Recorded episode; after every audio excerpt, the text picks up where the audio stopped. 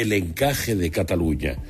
Los ultras de su partido se enfadaban y entonces se arrugó, así que no manda. Tercera, lo suyo es un rechazo a toda medida de gracia, porque dibuja condiciones imposibles. Esa negativa es lo de siempre en la derecha. Los populares no apoyaron la amnistía de 1977. Defendió su postura contraria el exministro franquista Carro Martínez, quien formó parte activa del gobierno de la dictadura que cometió los últimos asesinatos del franquismo en 1975 y luego fundó Alianza Popular. El mismo Feijo se opuso a los indultos del Prusés en 2021 y los recurrió sin éxito ante los tribunales. Y ahora plantea primero y retira después otros indultos imposibles. Otra vez se arrodilla ante la extremista Isabel Díaz Ayuso.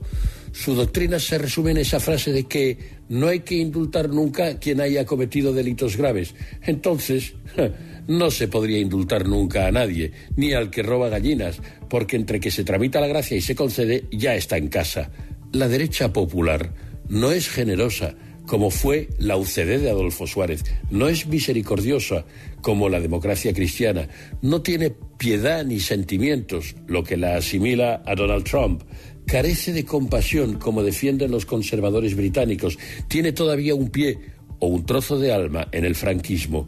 Por eso trata a sus líderes como a títeres, a los que prohíbe blanquearla, y ellos se dejan. Ruiz, ¿estás por ahí? Aquí estamos, sí, señor. Explícanos esa dimisión dentro del Ministerio de Hacienda, el responsable de la gestión de los fondos europeos decía es efectivamente Jorge Fabra, deja el cargo. Y deja el cargo es relevante porque es el segundo hombre en esa posición que deja el cargo. Había dimitido antes Rocío Frutos Ibor, que también era la responsable de la gestión de los fondos en el Ministerio de Hacienda. Así que es importante, por primero, esto, y segundo, porque Jorge Fabra es un economista de prestigio. Deja el cargo a voluntad propia, pero se queda en el Ministerio de Hacienda. Y a partir de ahí, y a partir de ahí algo de contexto, esto es políticamente significativo significativo, pero, pero no es económicamente relevante. Esto no compromete la entrega de fondos y en eso insiste el Ministerio de Hacienda. Independientemente de los cargos, esto en absoluto compromete la cuarta entrega que está pendiente.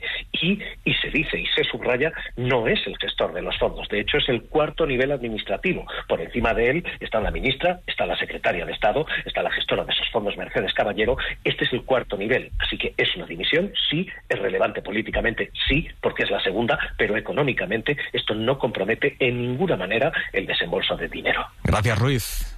Un abrazo. Los osos polares se están muriendo de hambre por el deshielo del Ártico. Estos animales usan el hielo para cazar, aprovechan cuando las focas se suben ahí para atacarlas. Cada vez hay menos hielo, tienen que inventar nuevas técnicas para encontrar comida en tierra, llegan a comportarse incluso como carroñeros, pero por ahora ninguna táctica les es lo suficientemente efectiva como para conseguir la energía suficiente. Javier Ruiz Martínez. Un equipo de biólogos del Servicio Geológico de los Estados Unidos le ha colocado una veintena de osos unos collares equipados con cámaras y GPS. Con ellos ha vigilado sus movimientos por la bahía de Hudson Occidental, en Manitoba, Canadá. En esta zona el periodo sin hielo ha aumentado tres semanas al año, desde el año 1979. Ahora los osos tienen que pasar 130 días en tierra y están cambiando su forma de vida. Les han visto comer carroña, alimentarse de bayas y hierbas y, para conservar energía, hibernar como hacen los osos pardos. En los seguimientos han visto a tres ejemplares nadar largas distancias buscando comida sin conseguirlo. Al final, con todos esos esfuerzos, gastaron más energía y consiguieron mucho menos alimento. 19 de los 20 osos perdieron un kilo de peso al día. Los autores del estudio, publicado en Nature, dicen que un aumento continuo de la duración del verano en tierra estará asociado con un mayor riesgo de inanición y en un futuro con la extinción como especie.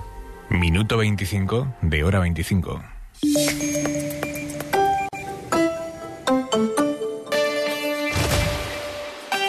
Hora 25 Asturias. Nacho Poncela.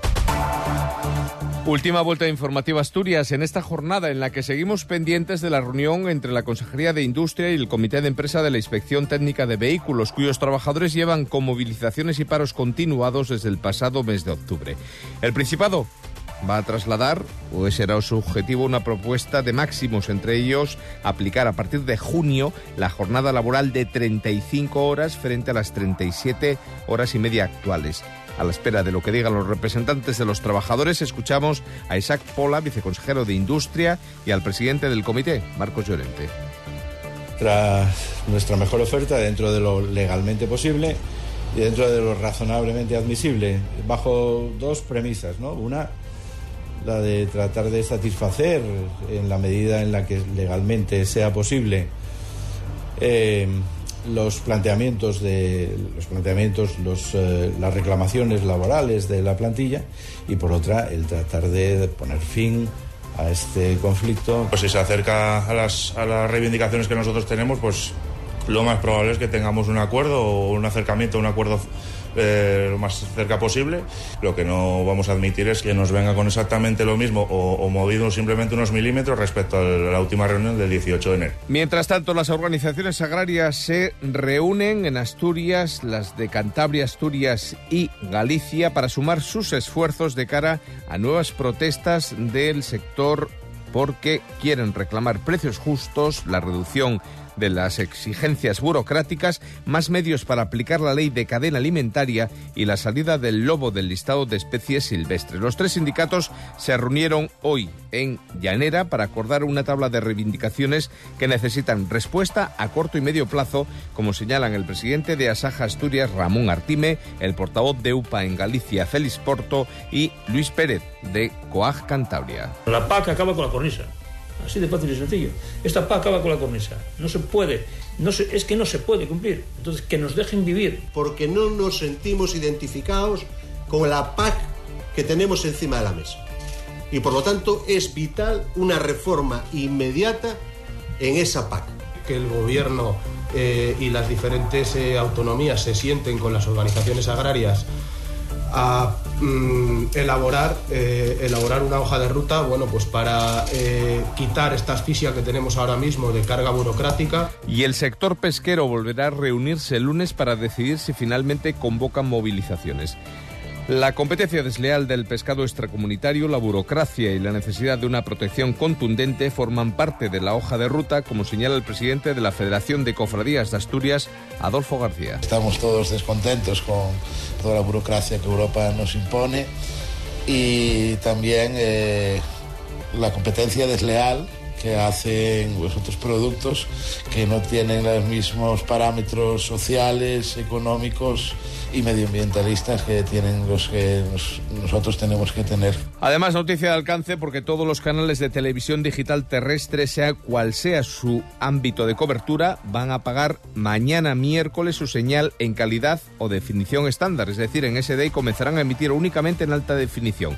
Si el dispositivo es compatible y permite ver la TDT en alta definición, habrá que reordenar simplemente los canales. En los casos de que los usuarios reciban el servicio con decodificador, solo va a tener que hacer llamar a un técnico para que les instalen un decodificador en HD. Y ya se ha publicado por parte de la Consejería de Educación las instrucciones que regulan el uso de los teléfonos móviles para las etapas de secundaria, bachillerato, formación profesional y enseñanzas de régimen especial.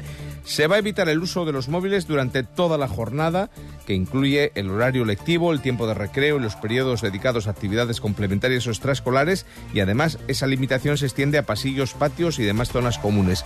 Solo se podrá utilizar de forma exclusiva con fines didácticos en las etapas citadas.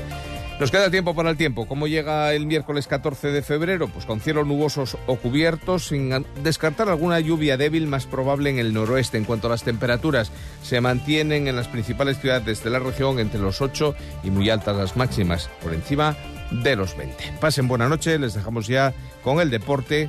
Seguimos informándoles en la.